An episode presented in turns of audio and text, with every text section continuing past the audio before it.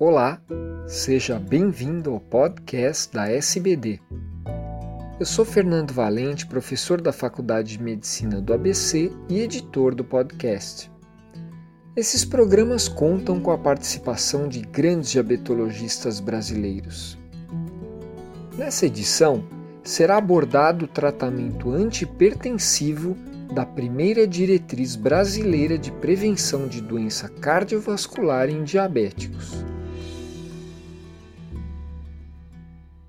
Olá, eu sou Cíntia Valério, endocrinologista do Instituto Estadual de Diabetes e Endocrinologia do Rio de Janeiro e presidente do Departamento de Dislipidemia e Aterosclerose da Sociedade Brasileira de Endocrinologia e Metabologia. Dando seguimento acerca dos temas é, abordados na primeira diretriz brasileira de prevenção de doença cardiovascular em diabetes, discorreremos sobre a abordagem de hipertensão arterial. No manejo da hipertensão arterial sistêmica de um indivíduo com diabetes sem doença aterosclerótica estabelecida, ou seja, sem eventos cardiovasculares prévios, a diretriz recomenda o alcance de metas de pressão arterial sistólica abaixo de 130 milímetros de mercúrio e pressão arterial diastólica abaixo de 80 milímetros de mercúrio, como alvos razoáveis quando bem tolerados pelos pacientes. Aqui o nível de evidência é B, grau de recomendação 2B. Na população de pacientes com doença aterosclerótica estabelecida, ou seja, aqueles de muito alto risco com eventos prévios, não se recomenda a redução de pressão arterial para níveis tensionais abaixo de 120 por 70 milímetros de mercúrio. Aqui o grau de recomendação é 3, nível de evidência B.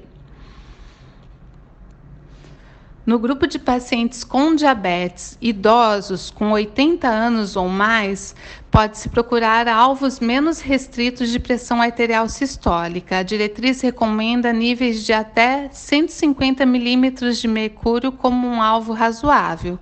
Aqui o grau de recomendação é 2A, nível de evidência B. Pacientes com diabetes e hipertensão arterial em estágio 3, que é definida como pressão arterial acima de 180 por 110 milímetros de mercúrio, devem ter um alvo menos restrito inicialmente, abaixo de 140 por 90 milímetros de mercúrio.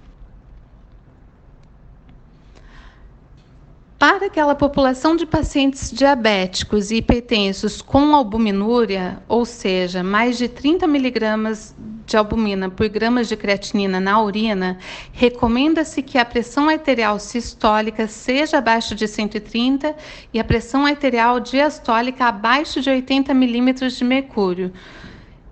Aqui o nível de evidência é mais forte. O grau de recomendação é 1, nível de evidência A, baseado em dados do estudo Advance. Para estes mesmos pacientes, na escolha do agente antipertensivo, deve-se levar em conta eficácia, tolerabilidade, custo e comorbidades. Em geral, preconiza-se o uso de inibidores de enzima conversora de angiotensina ou bloqueadores de receptores de angiotensina como monoterapia ou terapia inicial.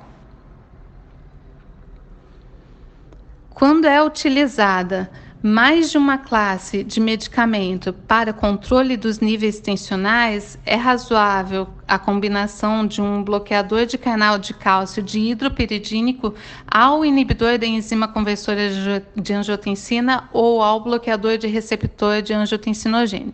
Aqui o nível de evidência é B, grau de recomendação 2A.